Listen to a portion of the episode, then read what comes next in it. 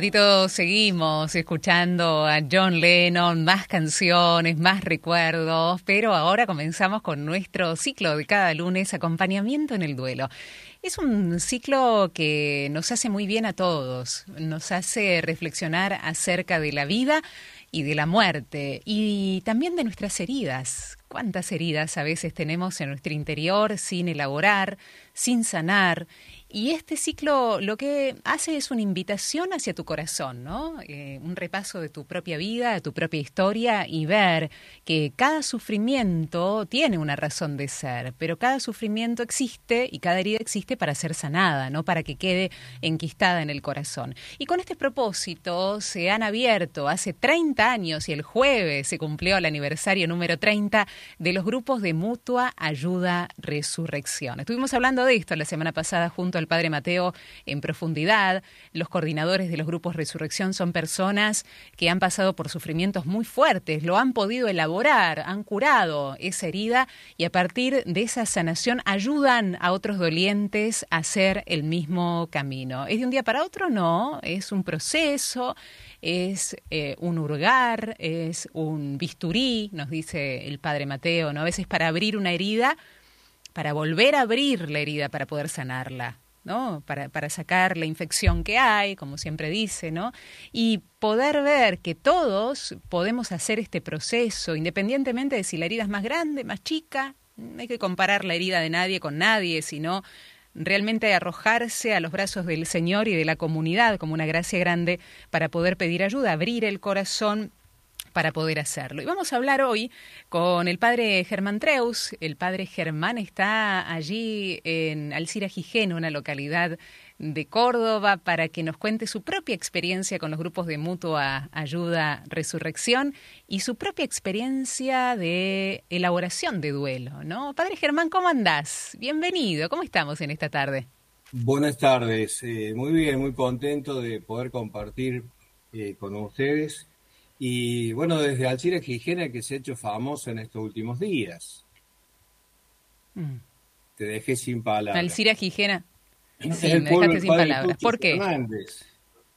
Ah, claro, claro, por ese motivo, tal cual. La hizo internacional Alcira Gijena ahora. Hemos trascendido de Alcira Gijena.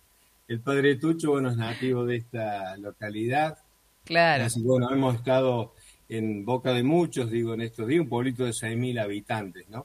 Donde hace ya 17 años yo estoy como párroco y además director del colegio secundario, del cual Tucho egresó. Este, y también festejamos nuestra diócesis de Río Cuarto, a la cual pertenezco, 25 años de los grupos Resurrección.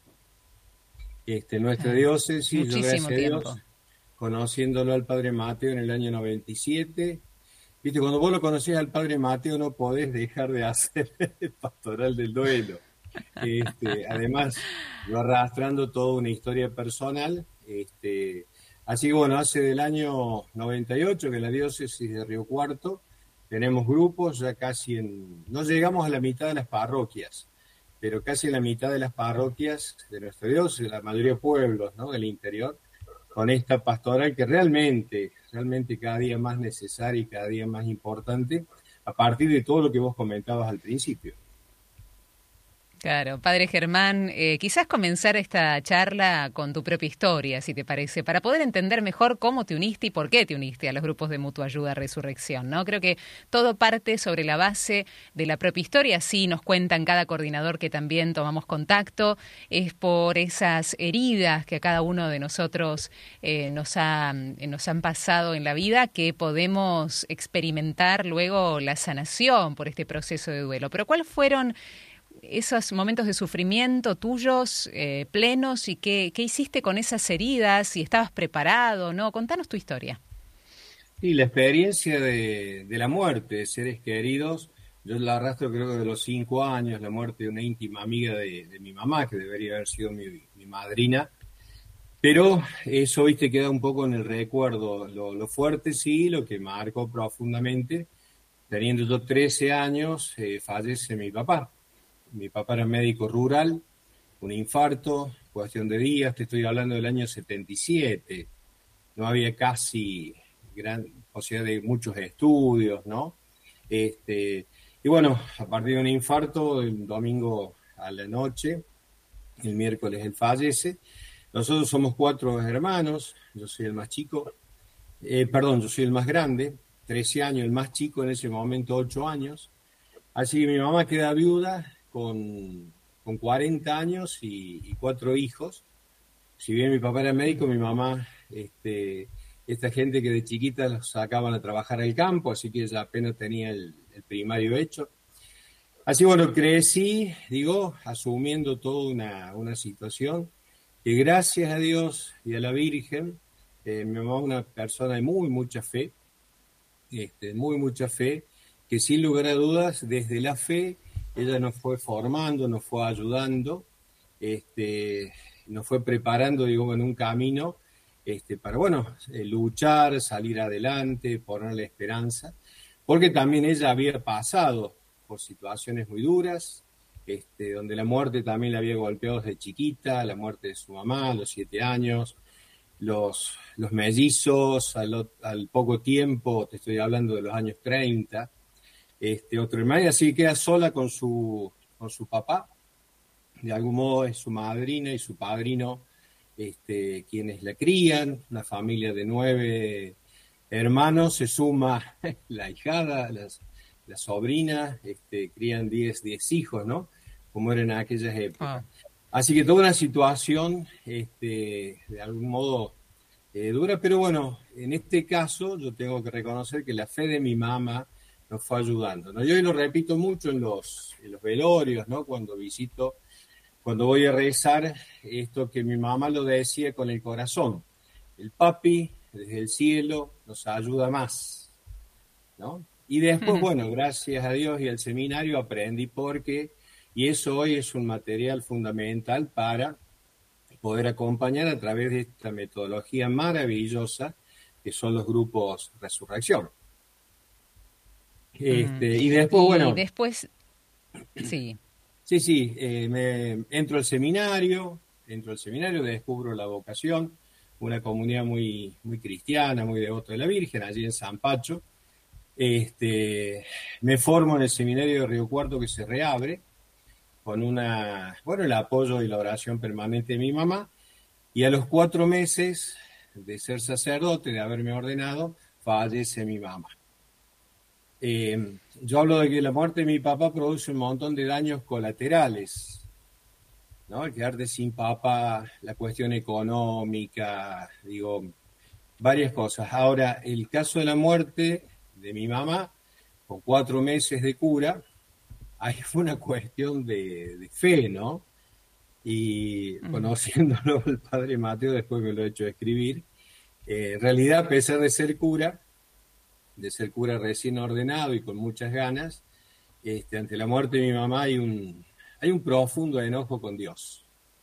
Este, yo experimento un profundo enojo con Dios que, bueno, puedo elaborar. En ese momento mi, director espiritual era el padre Cacho Ticera, hoy es el obispo de Quilmes, con el apoyo del, seminario, de mi director espiritual, la fui peleando y fundamentalmente a partir de la, de la oración, y esto de desahogarse, ¿no? que después lo, aprendo, lo, entiendo, lo comprendo eh, intelectualmente, ¿no? la necesidad de uno de desahogarse. Eso es fundamental. Y en aquel momento yo no, es más, no existían los grupos Resurrección, te estoy hablando del año 89, el año de mi ordenación y el fallecimiento de mi mamá. Este, así bueno, ahí fue un mano a mano con Jesús, yo era vicario parroquial en General Cabrera, este, aquí cerca de Río Cuarto, y bueno, le había pedido al cura, al párroco, que a la noche me dejara un poco sin actividad y, sin, y tranquilo, porque allí me iba al sagrario a, entre comillas, a conversar con Jesús. Y durante varias noches, ¿no? Le, le pedía cuentas a Jesús, este, porque, bueno, mi mamá ya nos había criado a todos, ya estábamos tres recibidos, el más chico que, bueno, no había podido estudiar, pero estaba trabajando, tenía su empleo.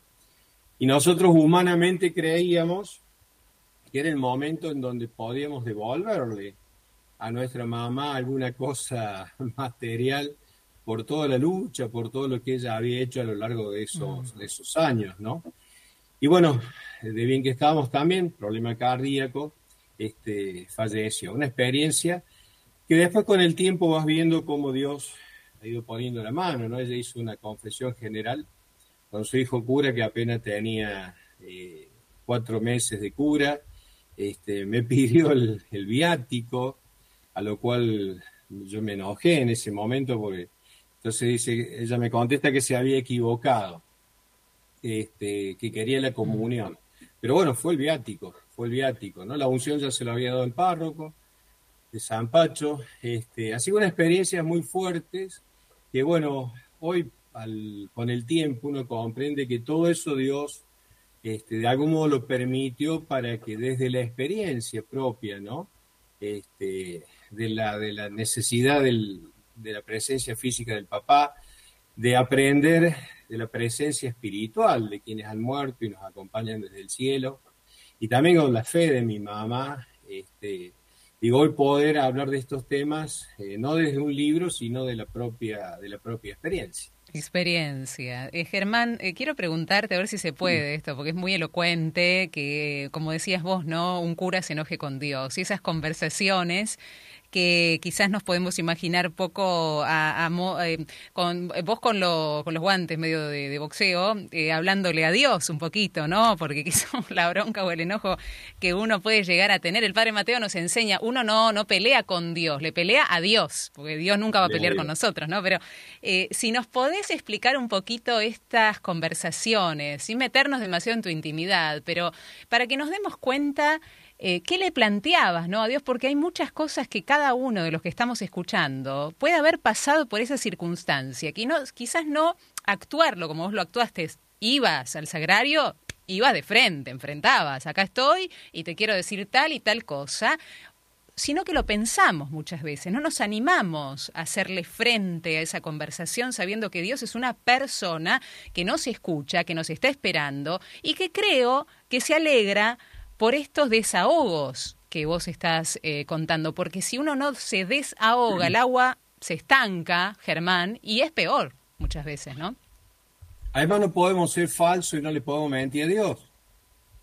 Si Totalmente. Dios sabe, si Dios, sabe lo que yo siento en mi corazón. El, el, contexto es, imagínate vos, a la noche iba, cerraba la iglesia, apagaba todas las luces, y ahí me quedaba mano a mano. El domingo, calcula, era el cura joven, la misa de niño, canta El amor de Dios es maravilloso, canta beso. Pero cuando me iba a la iglesia, no era eso lo que canta. Sinceramente le decía, y el gran tema del enojo era lo injusto que Dios había sido. Por toda una sucesión de muertes que mi mamá había afrontado, este, la lucha, el trabajo, el esfuerzo, la fe, la fe de ella. ¿Viste esas viejas de antes que realmente no te preguntaban si querías ir a misa, si tenías, eh, tenías que ir a confesarte y tenías que ir a misa y, más de una vez teníamos que sentarnos todos a rezar el rosario. Este, Así que bueno, entonces sí, tanta fe, tanta lucha. Ahora que nos habíamos recibido, Ahora que ya tenía que dejar de colocar inyecciones y andar de noche por allí haciendo nebulizaciones y laburando para hacernos estudiar, este, cuando nosotros pensábamos que era el momento que íbamos a empezar a devolverle alguna cosa material, yo me acuerdo, ya habíamos preguntado precio un mini componente para la música, aquel momento, sí. me encantaba la Nana Moscurí y Rafael, este, entonces soñábamos con comprarle los cassettes para que ella escuchara música y bueno. Este, es más, mis hermanas habían averiguado un tapado de piel sintética, ¿viste? Porque jamás en su vida había tenido una cosa este, propio de la señora de un médico. Entonces nosotros estábamos dispuestos a empezar humanamente a devolverle y se muere. Mm. Entonces, sí, Señor, sos injusto, qué malo, qué malo que sos, ¿no? Ese era el tema ahí en el sagrario, en donde lo importante, y vuelvo a esto al duelo, ¿no? Vuelvo al duelo, es sacar de adentro esas broncas. Padre Mateo insiste, darle palabra al dolor, darle palabra a ese sentimiento, a esa emoción. Y yo sentía bronca. Y la bronca mira que Dios era injusto. Y por más que el domingo cantaba del amor de Dios, cuando podía estar a solas con el Señor y en el sagrario, en el sagrario se lo decía. Yo no sé las noches, pues yo en el velorio de mi mamá no lloré. Eh, yo la mm. cuidé ahí en el Instituto Modelo de Cardiología en Córdoba, reciencito inaugurado allá en Colón y Sagrada Familia. Tuve 15 días acompañándola porque si bien éramos cuatro hermanos, pero siempre en estos casos es el cura el que queda, ¿no? Es un mensaje vocacional también. Siempre, gracias a Dios, somos los curas los que nos podemos hacer cargo, ¿no? Este, contando con todo el apoyo de los hermanos sacerdotes, del obispo. Este, entonces ahí pude hablar mucho, bueno, yo no lloré en el velorio, eh, no lloré en la sepultura, pero cuando terminamos los trámites y volvía a la parroquia y a la realidad, cuando me calmé, a los pocos días, allí surgió él. Y bueno, esto de desahogarse, hoy lo hubiera hecho en un grupo Resurrección, ¿no? Tal vez con mi mm. director espiritual no había tanta posibilidad de, tantos días, ¿no? Yo calculo que fueron unas 10, 15 noches en donde le decía a Jesús en el sagrario lo que se me venía a la boca. Le decía a Jesús lo que yo sentía lo que yo sentí en mi corazón, peleándolo, mm. haciendo todo un reconto de la vida de mi mamá, todo lo que ella había sufrido, ¿no? Hasta que un día se ve que había llorado tanto, me acuerdo todavía, le pedí al cura que guarde una alfombra de tapismel naranja, este, porque me quedé como, no postrado rezando, ojo, me quedé como planchado, ¿viste? Cuando lloras y te desahogas y sacas todo de dentro, es como que hasta el cuerpo se relaja. Queda flojito. Queda flojito, ¿no? Y bueno, ahí ir a secarse las lágrimas, irse a dormir y al otro día arranca. Bueno, y ahí de algún modo creo, muy en lo profundo de mi corazón, que Jesús me responde, ¿no? Que Jesús allí, digo, en, la, en el silencio de la iglesia, en la, tal vez en la oscuridad, ¿no? Y después de haberme desahogado tanto, es algo muy, muy íntimo, muy personal y muy en el corazón, no cosas raras, nada raro. Pero sí comencé a sentir que de algún modo Jesús me respondía. A partir, digo, de, sentir una música y levantarme a ver si había emprendido el audio, si había algún grabador puesto, este, es como que en lo profundo de mi corazón Jesús me respondió, Jesús me respondió eh, qué era el cielo y cómo estaba mi mamá y me hizo repasar una mm, serie de cosas que después me acordé, después me acordé que yo de la última materia del seminario que había rendido un año antes, un año antes, era escatología, donde nosotros estudiamos qué es el cielo, la Jerusalén celestial, las calles de y todo, viste, esa bellísima descripción que hace el Apocalipsis, pero yo me había olvidado. Después me fijé en la libreta, había rendido con un 950. O sea que había estudiado y mi cabeza sabía lo que era el cielo. Pero cuando se me murió mi mamá me olvidé. Este juego entre la cabeza y el corazón. Y fíjate, tuvo que ser el desahogarse, el llorarlo, el gritarlo, el insultarlo, el sacarlo de adentro, el ponerle palabras frente al sagrario, ¿no? este, lo que hizo que después Jesús, al desahogarme yo, Jesús me hiciera bajar aquellos conceptos de la cabeza al corazón. Y la paz, la paz, la paz que uno encuentra ahí, es muy difícil de transmitirlo con palabras. Es muy difícil de transmitirlo, lo escribí en el libro por un pedido del padre Mateo, este, pero realmente digo, yo le insisto mucho a la gente vayan al sagrario, digo, más allá del grupo, donde cada uno habla, se desahoga, llora, ¿no? pero las broncas esas más profundas, ¿no? Hay que ir al sagrario, hay que ir al sagrario. Nosotros tenemos adoración eucarística perpetua también acá. Ahí agarrémoslo a Jesús, ¿no? Y seamos sinceros, como no son los salmistas. Los salmos, el mismo Jesús en la cruz reprocha, ¿no? Dios mío, Dios mío, ¿por qué me has abandonado? Yo de algún modo sentí esa experiencia de Jesús, ¿no? Este, sin dejar de tener fe y además creo que a veces el enojarte con Dios es un gran acto de fe, porque creo en Él. De confianza. Sí, claro que sí. Claro. Y como tengo confianza, Padre Germán.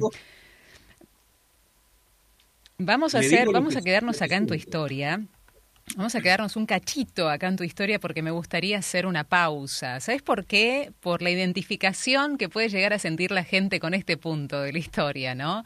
¿Cuántos sí habrán hecho este ejercicio de desahogo con el Señor? ¿Cuántos no? ¿Cuántos se han quedado con esa lágrima atragantada, ¿no?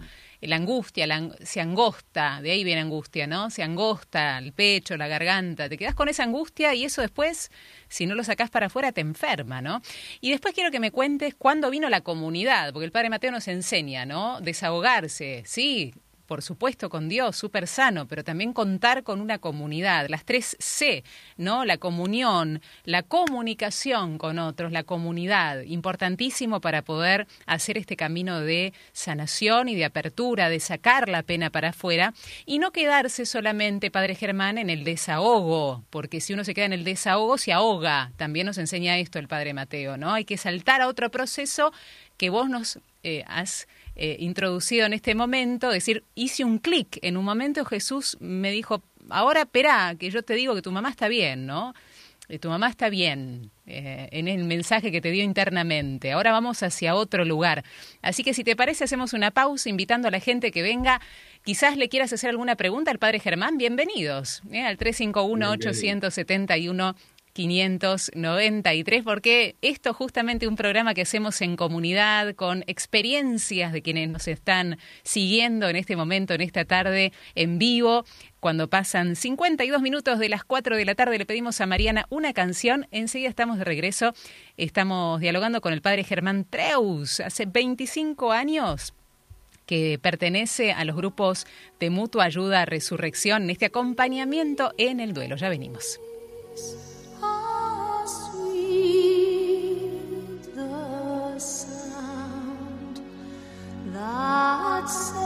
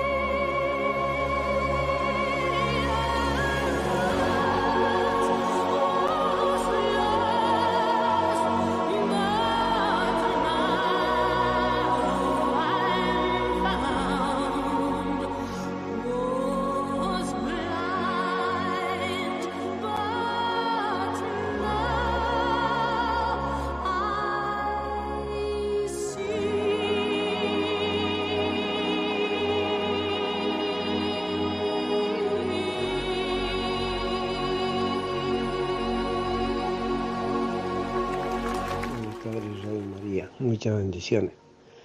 Qué gran verdad, Germán, recurrir al sagrario. Te, te manda muchas bendiciones una persona que pasó por cinco duelos. Y el de muy reciente, el duelo de mi compañera, de mi esposa. Y ahí, en el sagrario, ahí donde el Señor te, te sana y te hace ver realmente por qué esas, esas idas de esas personas y cuántos sagrarios abandonados en nuestra iglesia. Y el sana. Bendiciones, Germán. Ya estaba un hermano que se contactaba en el sagrario, Dios eh, te sana y te hace ver, ¿no? Qué significativo, Padre Germán, estamos dialogando con el Padre Germán Treus, de la localidad de Alcira, Gijena, allí en Córdoba. Eh, qué verdad, justo que estamos hoy celebrando a Santa Margarita María Lacoc, donde el Señor, recordábamos, ¿no? Toma su propio corazón en sus manos y dice, bueno, acá está el corazón que te tomado al mundo, y solamente recibe ingratitudes e indiferencia, ¿no? Y en los momentos donde nosotros también estamos necesitando ir hacia algún lugar por el sufrimiento tan interno, esa reacción ante el sufrimiento, a veces recurrimos a ciertos lugares que no nos hacen bien, en vez de a este corazón que nos espera con ansias por ese fuego de amor, ¿no? Así que, bueno, más mensajes, Padre Germán, que quiero compartirte, algunas preguntas también. Gracias, querido Padre Germán, por tu fe. Te está diciendo Marcelo a través de un mensaje. Marina dice, la verdad, qué hermosa historia la del Padre Germán. Tiene mucha razón a veces cuando uno toca fondo, se enoja, tiene peleas eh, a Dios, pero realmente como buen padre jamás nos abandona y salimos adelante. Hermosa historia, me siento muy identificada, dice Marina, y te da gracias por animarte a contarla, ¿eh, padre Germán. Eh, ¿Qué más? Silvana dice, yo creía que con fe todo y hoy me di cuenta que no me está alcanzando. yo no hice ningún daño, pero estuve rezando con fe Después veo a mi familia muy alejada y me duele sobre todo a mis sobrinos. Y no entiendo a Dios, no sé qué más hacer y dar. El cuerpo no me alcanza y el alma me duele. No especifica lo que le pasa a Silvana, padre Germán, pero insinúa quizás o entendemos un duelo por separación de la familia, por alguna ruptura vincular. Y aquí está, ¿no? El alma dolorida y el cuerpo que no sabe qué hacer. Y dice, la fe me parece que no me alcanza. Esta es una. Ahora, si, te, si tenés ganas, después le contestás a Silvana. Y después Valentín dice y pregunta cómo acompaña, cómo acompaño a una amiga que llevaba un embarazo de casi cuatro meses, todo estaba perfecto y el día jueves en la eco salió que ese bebé ya no tiene latidos, no tiene vida. ¿Cómo no cuestionarles cosas a nuestro Señor en momentos así? Tal vez tenía algún problema y fue por naturaleza, puntos suspensivos, dice Valentín, ¿no? Bueno, cuestionamientos que surgen por eh, ese animarte a contar tu propia historia, Padre Germán, y que salen para afuera estas cosas que son muy sanas que salgan para afuera, ¿no es así? Es fundamental. Yo eh, retomo la, la, imagen del Sagrado Corazón, eh, la misericordia de Dios, el amor de Dios, ¿no? Aquel cantito que después te das cuenta que es una realidad el amor de Dios es maravilloso. Este, porque yo después al año y algo me nombran párroco en Arias y fíjate vos las cosas de la vida. Este, ahí la secretaria, que se transforma en una especie de mamá, abuela, tenía la edad de mi mamá, hace un año había quedado viuda y no tenía hijos. Así que como digo, desde el cielo Dios va mostrando su amor, ¿no? Y con Pochi toda esta experiencia, eh, una parroquia hermosa, yo 26 años de, edad, eh, algún añito de cura, unas ganas de laburar y trabajamos con un montón de cosas, pero yo como cura he experimentado un gran vacío y Pochi también, ¿no? Porque sentíamos mucha impotencia frente a aquellas personas que se les había muerto un ser querido. Teníamos una pastoral de la salud extraordinaria, uno iba al, llevabas la comunión, la unción, ibas al velorio, le hacías la novena, visitabas la familia, hablabas a veces horas, pero no había, yo sentía como cura que estaba en deuda. Así que todos los años con Pochi decíamos, tenemos que hacer algo y pensamos de los grupos de oración de la renovación carismática, que si con cursillo de cristiandad, que si con hogares nuevos, que si con esto, con lo visto y buscando y nada nos, nada nos, nos, resolvía. Hasta que por esas cosas de Dios, el Señor muestra su misericordia, su amor, su corazón, se nos cruzó el Padre Mateo Bautista en el año 97. Y a partir de ahí con Pochi comenzamos, ¿no? Todo este, este trabajo en donde yo como cura, como párroco, que es mi gran vocación, encuentro un espacio, una metodología, eh, un tiempo, ¿no? En donde uno, primero lo que decíamos, se puede desahogar, ¿no? Y hace falta mucho sagrario. Pero sinceramente no basta, no alcanza. Mm. Hace falta una muy buena catequesis, que a mí, yo ah, eh, soy un eterno agradecido a mi seminario, pero a mí mi seminario no me formó para esto. Entonces con el mm. padre Mateo descubro toda una catequesis, descubro toda una, una, una enseñanza de la iglesia que realmente, realmente hoy está dando respuestas, está dando soluciones y bueno, sigo siendo un fanático en estos 25 años, ¿no? Porque yo siempre le digo a los curas que es una de las pocas pastorales donde uno ve a los pocos meses los frutos, ¿no?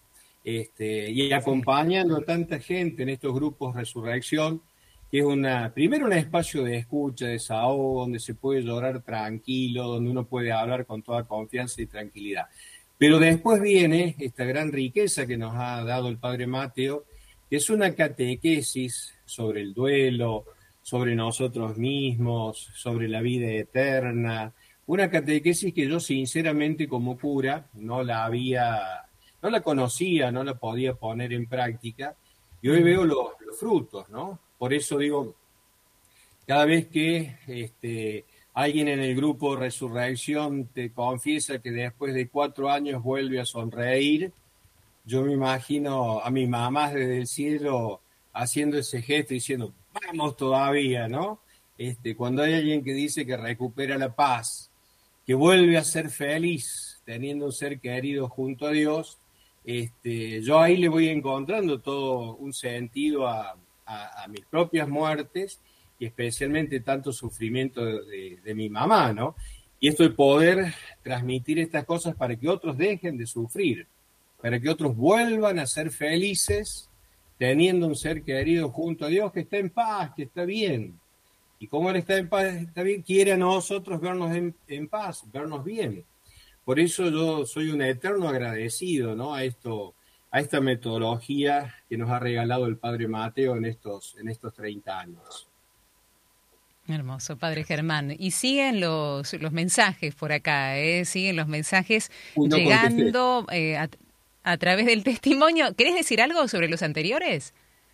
Eh, es fundamental el sagrario, estoy convencido. Pero a veces Jesús necesita rostros concretos, brazos concretos, oídos concretos. ¿Eh? Nuestro lema tiene un corazón y una oreja. Hay que seguir rezando, hay que seguir haciendo sagrario, es fundamental. Pero bendito sea Dios que están estos grupos y ojalá estén en cada parroquia, porque también el, grupo es una expresión bien concreta del amor de Dios. Esta metodología, esta catequesis, por eso esta, eh, a ver si se entiende bien, esta desesperación, para que en cada pueblo, en cada barrio, en cada parroquia, haya un espacio ¿no? de, contención, de acompañamiento, como lo son estos grupos. Claro. Tal cual. Em, acá dice, qué hermoso testimonio, eh, Marcelo de Mar del Plata. No he faltado a Dios, dice Silvia. Eh, me dolió siempre mm, que ofrecía mi casa, no sé qué pasó sobre el tema, ampliando el tema vincular. ¿Te acuerdas que leímos el mensaje de, Silvana sobre la ruptura de ciertas relaciones y demás? Uno se cansa de dar, dice, y después que se hace, siento que la fe eh, no alcanza. Eh, ¿Qué habría que hacer allí, no? Cuando uno dice no tengo más recursos y encima parece que la fe falta. Sí, yo creo que a veces eh, en los grupos tratamos de sanear las imágenes de Dios. A ver, ¿qué imagen tengo de Dios? De hecho, el primer libro que escribe el padre Tucho tiene con dibujitos y trabaja qué imagen tengo de Dios, en qué Dios creo, ¿no? Esto me parece importante y en los grupos tratamos de, hacerlo. Y por otro lado, a veces, acá hay algo importante, ¿no? que también juega, y esto yo lo aprendí con los grupos, eh, Dios es sumamente respetuoso de la libertad humana. Y a veces le echamos la culpa a Dios, de lo cual Dios no es culpable. Claro. ¿No? Eh, y a veces nuestra fe eh, sí nos debe llevar a pedirle a Dios, pero también a Dios rezando y con el mazo dando. Te voy a poner un ejemplo. Una vez que hay una mamá desesperada porque enojada con Jesús, porque su hijita de 17 años había quedado embarazada. Entonces le, digo, pero mire qué atorrante este Jesús, lo que hizo. Y entonces la mujer me miró, no, padre, dice, pero ¿cómo? ¿Usted me dice que está enojada con Jesús? Porque su hija está embarazada.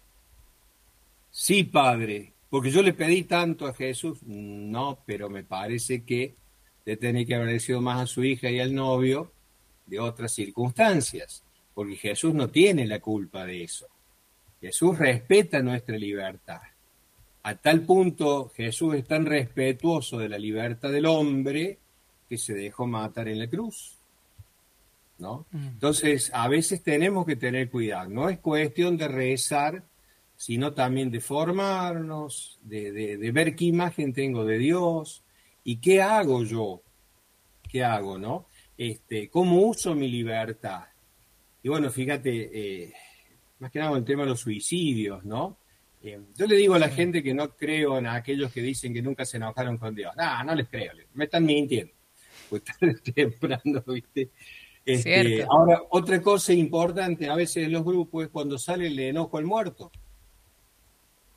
Y mm. tenemos que ser sinceros. Porque a veces. Vos sabés que salió ese tema en un mensaje la vez anterior. ¿Qué pasa eh, con. Creo que era una hermana. ¿Qué pasa? Mi hermana se murió y quedamos muy enojados. ¿Cómo se hace para solventar eso? ¿Cómo se hace para disolver el enojo si ya está muerta? Todo un tema, ¿no? Hay también esto de que en vida, y, ahí está el valor de la fe, ¿eh? la comunión de los santos, aquello del credo, ¿no? Yo puedo pedir a Dios la gracia de perdonarla a ella, ¿no? Por alguna cosa que no hizo bien, suicida, o perdonarla porque era irresponsable, no iba al médico, no quería ir al médico, no se cuidó, y fíjate cómo terminó. Entonces, en esto yo creo que hay que evaluar, y acá viene lo de Francisco, ¿no? El discernimiento. Mm. El saber discernir, ¿no? Porque no siempre, vuelvo a insistir, Dios tiene la culpa. Aunque es fácil echarle la culpa a Dios porque Dios no se enoja, ¿viste?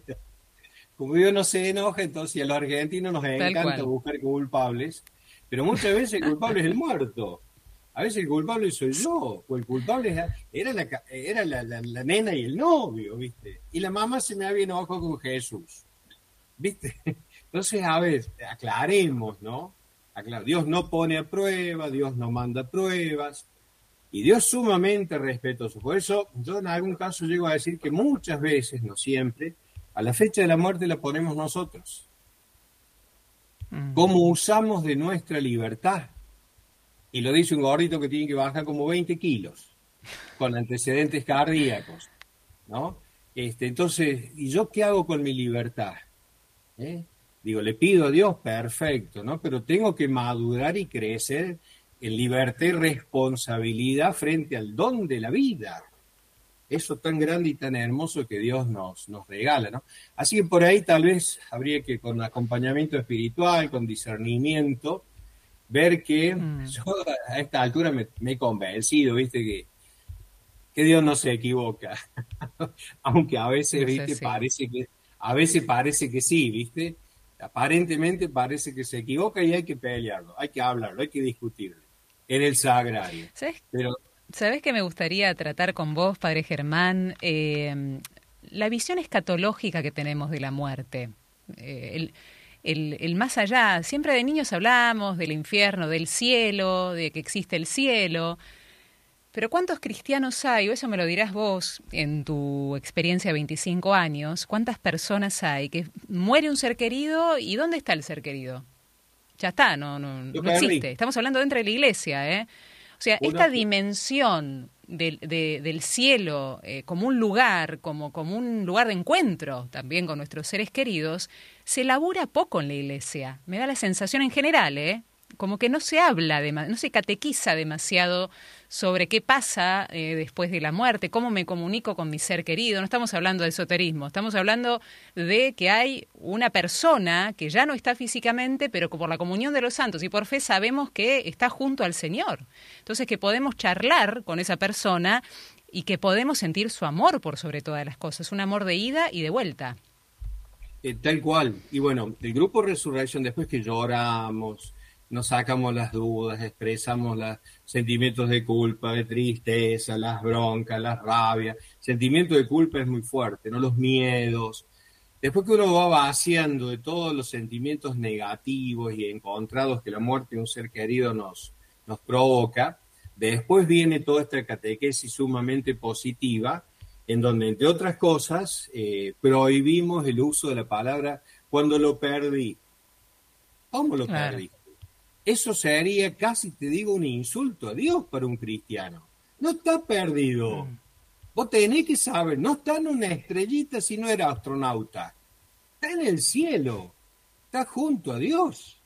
El fin de semana pasado, el banquete, ¿no? Eh, manjares, el padre Mateo siempre me pone como ejemplo.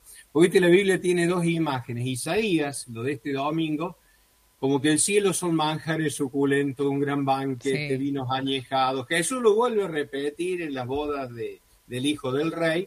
Y por otro lado, el Apocalipsis nos habla de la vida eterna como una gran celebración, una gran liturgia. Se reía el padre Mateo y le digo, yo siempre me quedo con Isaías. Debe ser porque soy gordito. y por otro lado, fíjate vos esto del rechinar de dientes del Evangelio de este domingo, ¿no? O sea, está clarito, ¿no? Y el famoso traje de fiesta, para nosotros los católicos, es el tema del purgatorio también, ¿no? Eh, sí, mm. sin lugar a dudas, la iglesia, los curas estamos muy en deuda. Por a mí, a mí, a mí a veces se me enojan mis feligreses porque yo hablo mucho de esto. quienes han hecho grupo, eh, perdón, quienes han hecho grupo Resurrección, este, bueno, ya saben por qué lo digo y me asientan con la cabeza en el sermón. Ahora, quienes no se han atrevido todavía, claro, abren los ojos grandotes, pero una gran necesidad y sí, esa es nuestra riqueza. Esa es nuestra riqueza, la vida eterna, lo que nos espera. Y por supuesto esto cuando uno se desahoga y se afloja y, y, y está en paz, ahí tenemos muchas, muchas posibilidades de vivir aquello y sentir profundamente lo que mi mamá de chiquito nos enseñó. El papi desde el cielo nos ayuda más. el papi desde el cielo está muy presente y te podría poner muchos ejemplos de este, de este tipo de cosas, ¿no? Sí. ¿Y, cómo dialogamos con nuestro ser querido fallecido? ¿Cómo hacemos? ¿Qué, ¿Cómo nos animamos a hacer? ¿Tengo que ir a algún lugar? Tengo que, no sé, me, ayuda a agarrar una foto, me ayuda a ir al cementerio si está allí, donde puse mis, las cenizas en el cinerario parroquial. ¿Qué hago para hablar, dialogar y sentir el amor de mi ser querido? Yo he llegado a viajar cinco noches en la semana animando grupos Resurrección. Este, y te puedo asegurar que volviendo tarde a la noche, en las rutas solos, eh, si vos te pones atento, sentís en tu corazón, ¿no? Eh, yo sentía, Pochi, que me acompañaba, mi mamá, que no me llevaban mate, me hubiera hecho falta, pero sí que estaban. Y hasta en algún sentido poder imaginarte lo que te diría. Tuviste mal por esto, dijiste aquella frase, no, viste, o sea, este ir, e ir evaluando, ¿no? Lo que uno había compartido en un diálogo sincero como lo hacíamos cuando físicamente estaban presentes. Hoy están presentes espiritualmente, espiritualmente, ¿no? Este, pero lo que pasa es que hay que afinar los oídos del corazón. Claro. a veces vivimos muy aturdidos, ¿no? Y esto otro, ya que estoy, lo digo, eh, allá en los comienzos, yo estuve tres años muy cerca del padre Mateo. Él después se fue a Bolivia, yo me fui a la Patagonia, perdimos contacto, yo vuelvo a la diócesis y continúo con esto, como lo hice en la Patagonia. Y me empezó a sorprender gente que los oí, los vi, se me apareció, viste, todas estas sensaciones a veces que no serían positivas. Entonces me acuerdo, le pregunté al padre Tucho, era formador del seminario, digo, Tucho, ¿qué pasa con esta sensación que quienes sufren la muerte de un ser querido experimentan? Entonces él me explicó muy sencilla y simplemente, dice, lo que pasa es que la muerte nos afecta, hoy el padre Mateo habla de las seis dimensiones, ¿no? La física, la emocional, la relacional, la social, la intelectual, la valórica y la espiritual. Entonces decía el Tucho, dice, nos afecta en toda la persona y hace que nuestra imaginación dolida, triste, mal, ¿eh? nos juegue en contra y nos haga ver, sentir, aún a veces oler cosas que en realidad no son dice, eso es normal, no tiene que ir al psicólogo, no, no está enferma psicológicamente, es normal. ¿eh? Hay que escucharla, hay que permitir que se desahogue, que llore, que vaya eh, poniéndole palabras que cuente estas cosas, desahogándose, y después que superamos estas etapas, que suelen ser los primeros meses en el duelo, este, después sí uno va aprendiendo a afinar el corazón y realmente disfrutar de esa, de esa presencia espiritual que está en todos lados. Y lo lindo es esto, dice, ay, ahora no puede disfrutar porque su nieta empezaba a primer grado. No, si tenemos fe, disfrutan desde el cielo. No le pueden hacer la ropita, no le pueden atar las trencitas a la nieta, ¿eh? pero desde el cielo los disfrutan y mucho más de lo que nosotros nos imaginamos.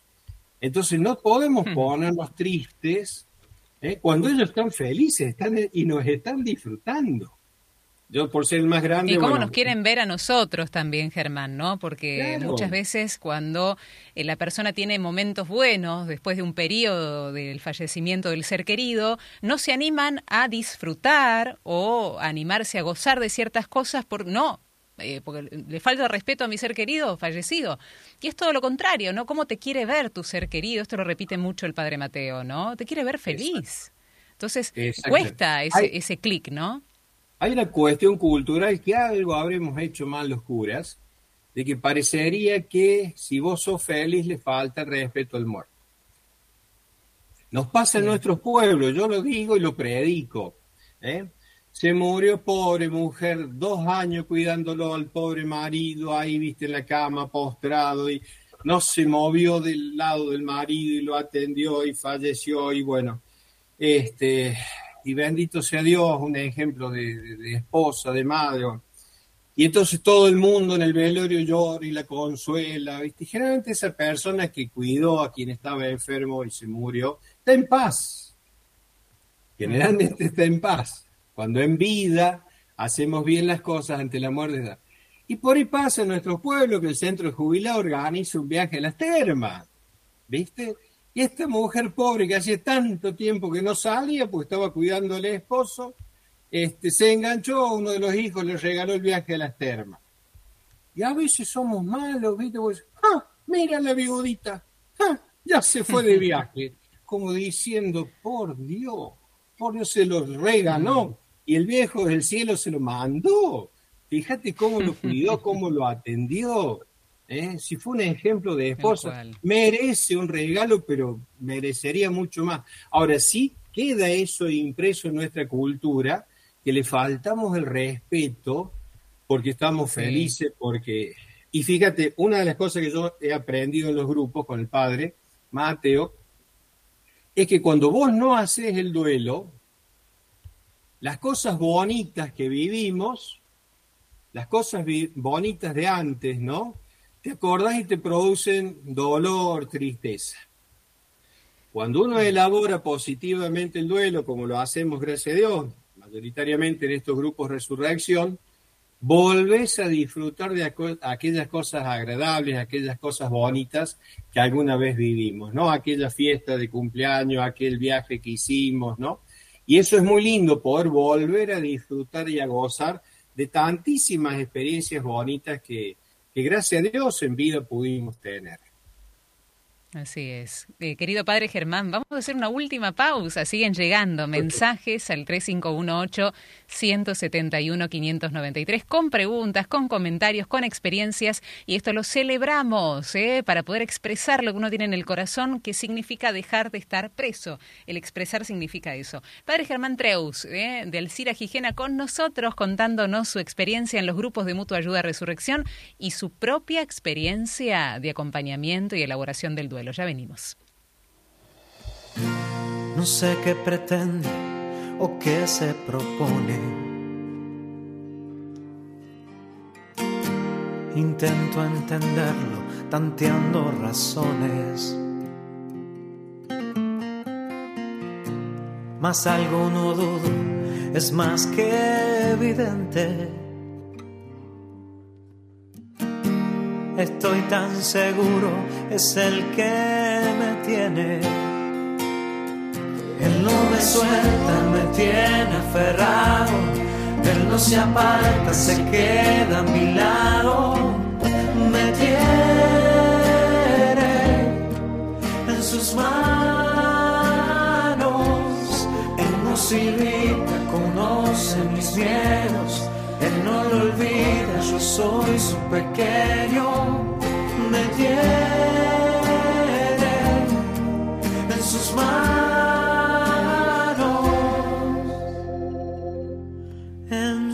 manos.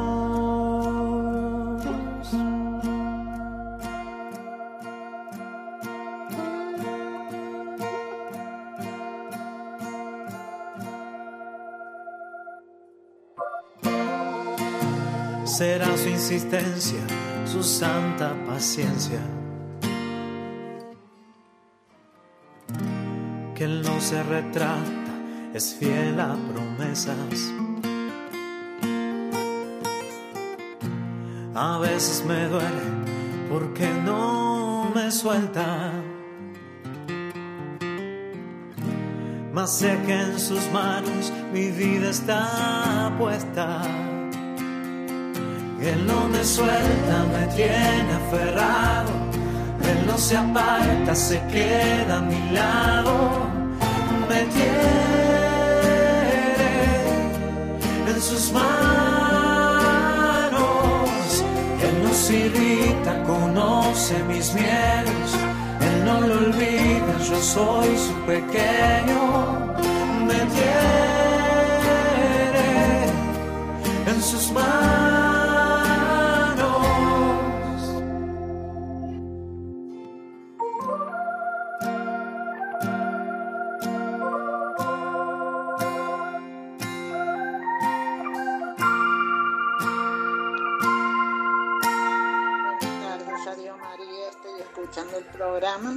Es para el padre.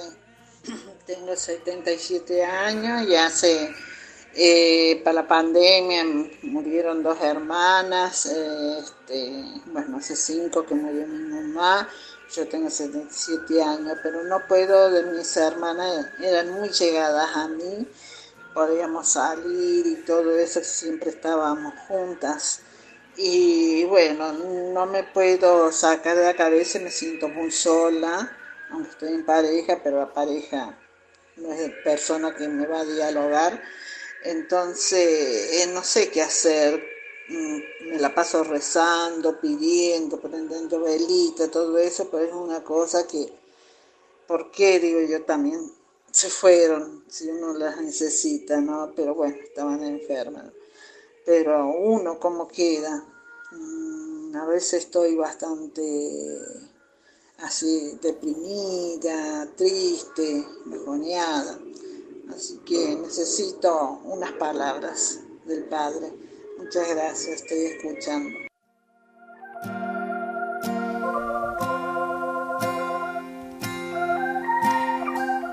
Allí estaba una de nuestras oyentes, integrantes de la comunidad. Estamos hablando con el padre Germán Treus. Él eh, pertenece a la comunidad de Alcira Gijena en Córdoba y hace 25 años que está dentro de los grupos de mutua ayuda Resurrección en este ciclo de acompañamiento en el duelo. Estamos conociendo un poco su historia y la historia, ¿no? De acompañamiento allí en Alcira Gígena. Eh, no sé si pudiste escuchar a nuestra querida hermana, si querés decirle algunas palabras. Tengo muchos más mensajes igualmente, padre. Sí, eh, en realidad lo que está, no me acuerdo el nombre, este, lo que está sintiendo es lo que todos sentimos ante la muerte de un ser querido, ¿no? Especialmente este vacío, la ausencia, ¿no? Eh, todos los sentimientos que tenés son normales, naturales, son hasta yo diría necesarios. El tema es esto, ¿no? La gran necesidad, si en tu parroquia hubiera un grupo resurrección, encontrarías un espacio donde gente que pasa por lo mismo te escucharía, te permitiría eh, llorar, que a veces no, no nos dejan llorar. Creen que porque lloramos eh, nos hace mal. Entonces, este, si no hay un grupo hay que, hay que hincharlo al párroco. hay que pedirle al párroco que arme un grupo resurrección. Este, y por otro lado, si no existe, buscar a alguien, ¿no? Buscar a alguna amiga, eh, alguien va a ver que nos escuche y explicarles que necesitamos desahogarnos, necesitamos hablar de quienes han muerto y necesitamos llorar. Eh, comprendo tu pareja porque los hombres somos medios chúcaros. Nos cuesta ver llorar a la gente, nos cuesta llorar a nosotros, nos cuesta a veces escuchar. Y en este sentido, fíjate vos, no hay palabras. Lo que hace falta es un hombro. Alguien también en, la otra parte había preguntado. Lo que hace falta es la presencia. Ah, por la amiga que había un embarazo no llegó a, término, ¿no? Sí, a acompañar, acompañar, acompañar. No hacen falta las palabras. Este, yo cuando voy a los responsos, eh, por ahí la gente eh, espera que, y generalmente no hablo, generalmente rezo. Este, ahora, me siento muy mal si no voy, cuando no puedo ir. Mm. Entonces, lo importante es estar, ir, acompañar, ¿no? Este, y después, bueno, si hiciera falta, el Espíritu Santo va a poner en nuestros labios las palabras, ¿no? Pero lo que no puede poner el Espíritu Santo, ni el Sagrado Corazón, ni la Virgen, es el cuerpo, es el oído, ¿eh? es el abrazo. Y eso sí somos nosotros los que tenemos que poner. Mm. Más mensajes, querido padre. Mm, dice Estela, qué buen mensaje el del padre Germán. Saludos desde Tunuyán, Mendoza. Otro mensaje de Paula. Dice, me pasó lo mismo que al padre Germán. Era pregunta tras pregunta por la muerte de un sobrino en un trágico accidente y no me salían las lágrimas. Después de un mes fui a un lugar precisamente debajo de un árbol, donde allí sí brotaron las lágrimas. No lo esperaba, pero sí Dios me esperaba para abrazarme y darme paz y calma, nos dice y nos cuenta Paula. Graciela dice, he pasado por varios duelos, primero mis papás, yo muy joven, luego mi esposo, del cual no me repongo aún, y hace poco mi hermano dolor, incomprensión, culpa. Jesús me hizo comprender tanto dolor, siento que me ayuda en mis preguntas. Y hay algo que temo mucho y es, ¿están en el cielo o siguen sufriendo en el purgatorio? Perdón si mi pregunta no tiene que ver con el tema de hoy, si me lo pueden responder, dice Graciela. ¿eh? Yo te voy leyendo, Padre Germán, los mensajes, vos después te detenés donde tengas ganas de, de contestar o alguna cosa que quieras aclarar. María del Carmen eh, dice, yo soy las que me pregunto por qué mi hermana murió y dejó mucho odio sembrado, entonces sus hijas quedaron alejadas de mí, que tanto, tanto amo. Eh, María, eh, por acá, Adriana, perdón, dice, siento que un adicto es como una muerte en agonía, por eso ruego a nuestro Jesús que nos resucite para este mundo o para la eternidad, dice Adriana, no cuenta más que esto. Susana dice, testimonio de oración de intercesión poderosa, les comparto un mensaje de texto que mi hermana Betty em, escribió 15 días de ser diagnosticada de un cáncer fulminante, tenía 36 años, un hijo de 12, y en el 2 de noviembre se cumplen 12 años de su amanecer en Cristo. Y el mensaje dice, Qué hermoso, dice Betty, ¿no? Quien falleció. Siento que esto va a ser largo y por momento difícil, pero cuando lloro y lo ofrezco por todos, después el Padre me hace upa y eso no lo cambio por nada. Hay momentos que me siento en la eternidad y soy feliz. Nunca sentí tanta alegría y paz en mi alma. Gloria a Dios. ¿Mm? Esto fue 15 eh, días antes de que recibiese este diagnóstico de cáncer fulminante. ¿no? Gracias por compartirlo a esta hermana. Eh, Susana dice, todos los días hablo con Dios, le pido que interceda por nosotros, comparto todo lo que dice el Padre Germán, también siento que mis abuelos paternos y mi hija, que hace 32 años, con nueve meses eh, de gestación, se adelantó a esta fiesta eterna. Margarita dice, me identifico con el padre Germán, estar junto al sagrario y cuestionar muchas veces al Señor en los sufrimientos de mi madre puede comprender él mi historia, como decía las tres C, ¿no? Comunidad, comunión, comunicación, buscar, discernir, siempre, siempre, ¿no? Margarita de Villa Martelli. Milena, desde Río Cuarto, dice, perdí un embarazo muy esperado, me enojé mucho con Dios. Sin embargo, mi único consuelo está en la oración y en la Eucaristía. Estoy escuchando el programa con el Padre Germán, es de gran ayuda para mí. Algunos de los mensajes y siguen llegando más, eh, Padre Germán, en relación a esta charla que mantenemos eh, junto a vos. Donde quieras detenerte, eh, si quieres contestar alguna pregunta o aclarar algún punto, adelante. Eh, el padre Mateo, si nos está escuchando, nos va a, nos va a retar. Em, estar en duelo es asumir un proceso, ¿no? Eh, y la gente confunde, ¿no? O sea, en realidad la gente está sufriendo por la muerte de un ser querido. Eh, yo alguna vez hice una, una, una, pequeña cuenta. En estos 25 años debo haber escuchado una durante una, una hora a la semana, durante un año, a unas 2.000 personas. Mm. Y solo vi tres que habían hecho el duelo. Es dura la cifra, las estadísticas son duras. O sea, el duelo solo, el duelo solo sí se hace, pero a medias. Por eso esta gran necesidad de los grupos de resurrección. Necesitamos todo un proceso, una catequesis, ¿no? Que realmente nos, nos da mucha paz. Más allá que, bueno, cada uno también va haciendo lo que y Dios es muy grande, muy generoso, muy bondadoso y de muchas formas también nos ayuda, pero ha dejado cosas concretas en la iglesia.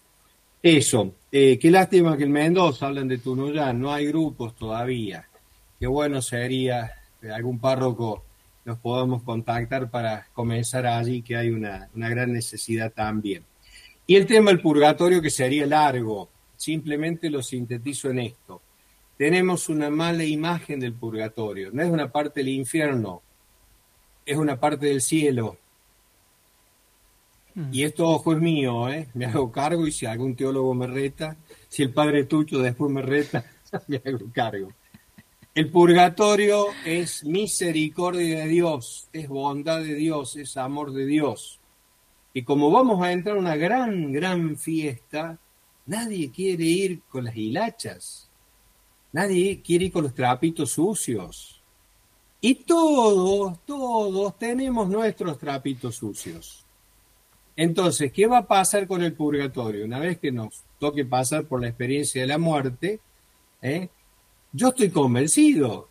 Les voy a pedir por favor a Dios que en la eternidad me dé un tiempo para lavar mis trapitos sucios. ¿eh? Que espero que sean pocos y dure poco tiempo pero sí entrar con el traje de fiesta, como el Evangelio del domingo, entrar con el traje de fiesta ¿eh? A esa gran fiesta que es la eternidad. Entonces, recemos por las almas del purgatorio, sigamos insistiendo, ofrezcamos limosna, obras de caridad, obras de misericordia por nosotros mismos, ganemos indulgencias, pero confiemos que es un tiempo de amor de Dios, es un tiempo de misericordia de Dios. ¿eh? Es un tiempo en donde con alegría y, y viste, yo como director del colegio llega a fin de año y las chicas con el vestido de la fiesta de egresados. Viste, tanto lío para dos o tres horitas que dura una fiesta de egresados. Entonces yo les digo a la gente, imagínense una fiesta mucho más linda que la de egresados, ¿eh? y que va a ser para toda la eternidad. Yo voy a querer que Dios me dé tiempo a afeitar, mira el peluquero, tener, entrar bien empilchado, ¿no? por poner un ejemplo, digamos, rústico, ¿no? Entonces, eso es el purgatorio. ¿eh? Sigamos rezando, sigamos ofreciendo indulgencias, sigamos ofreciendo obras de caridad, pero hagámoslo con esperanza y confianza, que ahí también está la misericordia y el amor de Dios. Hermoso. Padre Germán, en, estos minutos últimos que, nos quedan, nos alargamos un poquito, ¿eh? nos alargamos un poquitito más si tenés tiempo. Em, me gustaría hablar del proyecto de vida necesario después de la muerte de un ser querido, ¿no? El objetivo, una meta, aunque corta, un darse hacia los demás después de que uno se ha animado a entrar para poder salir, ¿no? A, entrar en la herida para sanarla y después salir de esa herida recuperada. Después que uno ha hecho el proceso, eh, es bueno tener un proyecto de vida, es bueno eh, estar eh, levantado de pie para seguir proyectando la vida, ¿es sano eso? Científicamente está comprobado que lo peor que te puede pasar en la vida es la muerte de un ser querido. Peor si es un hijo, peor si es un aborto provocado o un suicidio. Entonces, la muerte del esposo son una sola cosa, te parte al medio. ¿Eh? Entonces, la experiencia de la muerte, sin lugar a dudas, científicamente decimos que es lo peor que nos puede pasar. Si uno abre el corazón, se deja ayudar, se decide a elaborar positivamente el duelo, vences lo peor que en la vida te puede pasar. Y eso en el fondo te tiene que dar cierta autoestima, cierto sano orgullo, ¿eh? y fundamentalmente, como dice el padre Mateo, es una facultad de humanización. ¿eh? A mí me pasa por ahí con, con papás que se le han muerto hijos, ¿no? Eh, se agarran la cabeza y si pensar que yo me preocupaba porque no le podía comprar los botines y pensar que yo me preocupaba porque, y pensar que estábamos re mal y ese domingo nos fuimos al, río porque la malla, o sea, y pensar que nos preocupábamos por tantas pavadas y superficialidades. Y ahora, entonces uno aprende a vivir una vida más humana, eh, la escala de valores se nos, se nos purifica, ¿no? Y fundamentalmente se nos purifica la fe. Porque, ojo, que hay mucha gente que elige vivir dando lástima. Esos ejemplos los tenemos, esos testimonios están. Deciden vivir de la lástima y manipular desde la lástima. Les encanta que vayan, ay, pobrecito, ay, viste, y hacen todo, ya hay hasta rostros preparados para eso. No, eso no es digno, eso no es cristiano, eso no es humano. Entonces, el elaborar positivamente el duelo con toda esta metodología y catequesis realmente nos, nos hace más humanos, nos hace más humanos, nos debería hacer más humanos y por otro lado purifica nuestra fe y ahí es donde aparece una palabrita clave que es la solidaridad. ¿Eh? Vamos a saber ponernos en el lugar, en el lugar del otro. Mm. Querido padre, la verdad que agradecemos muchísimo tu compartir tu testimonio, que hayas apartado este tiempo eh, por este, por este, por esta charla, para esta charla eh, con tanta generosidad. La repercusión sigue por aquí, eh, la gente que sigue enviando mensajes, eh, sobre todo de agradecimiento y de empatía, ¿no? Con, con, lo que has dicho en esta tarde, en el día de hoy. Si querés, las últimas palabras, hay gente que quizás nos escucha cerquita de Alcira Gijena, cómo unirse a los grupos de mutua ayuda resurrección, cómo hacer para contactarse. sabemos que en este tiempo también hay eh, ayuda hasta virtual. El padre Mateo nos ha dado esta noticia ya hace algunas semanas, así que eh, importante, ¿no? No quedarse solos, no quedarse aislados. Me parece un mensaje que, es fundamental para, para aquella persona que sufre, padre. Como párroco tengo que pasar los avisos parroquiales. Aviso parroquial. Meta este, nomás. Si Dios quiere, el primer fin de semana de noviembre, primer fin de semana de noviembre, viernes 3 a la noche, todo el sábado y la mitad del domingo, tenemos aquí en Alcira el tercer encuentro diocesano de grupos Resurrección.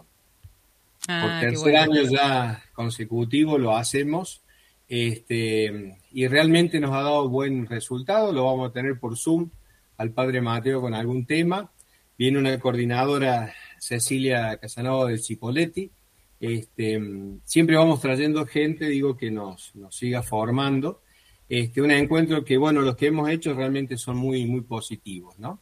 Este, por allí digo, si bien es para quienes están haciendo los grupos, no quiere decir que esté cerrado este, a, otra, otras posibilidades. Em, yo digo, por allí anda el celular, no soy de atenderlo mucho, pero por allí este, se puede también permitir. Y si no, bueno, el contacto en la parroquia, en la diócesis de Villa María hay grupos, acá en Río Cuarto son varias parroquias, por allí contactarse con las parroquias para ver si hay. Y si no hay, este, con más razón, digo, esto siempre es a través del párroco. El párroco se contacta con el padre Mateo o conmigo, este, y ahí buscamos la forma. Yo creo prudente y conveniente que se hagan de marzo a diciembre, y es un proceso de un año, este, para no cortarlo por las vacaciones. Y sí esto darles la plena seguridad de que uno eh, vuelve a ser feliz teniendo un ser querido junto a Dios, ¿no? Es un proceso que no es fácil, pero bueno, la experiencia de estos años eh, nos dice que creo que es el camino que hoy Jesús nos ha dejado para elaborar positivamente el duelo. Qué bueno. Pastoralduelo.org, mm, aquellos que quieran conocer más, hay material por allí muy interesante, así que ingresen pastoralduelo.org. Padre Germán, un abrazo fraterno grande. Nos estamos hablando. Gracias de nuevo por tu tiempo y generosidad. A ustedes y a disposición para lo que pueda ser útil. Gracias. Dios los bendiga. Gracias. Un abrazo.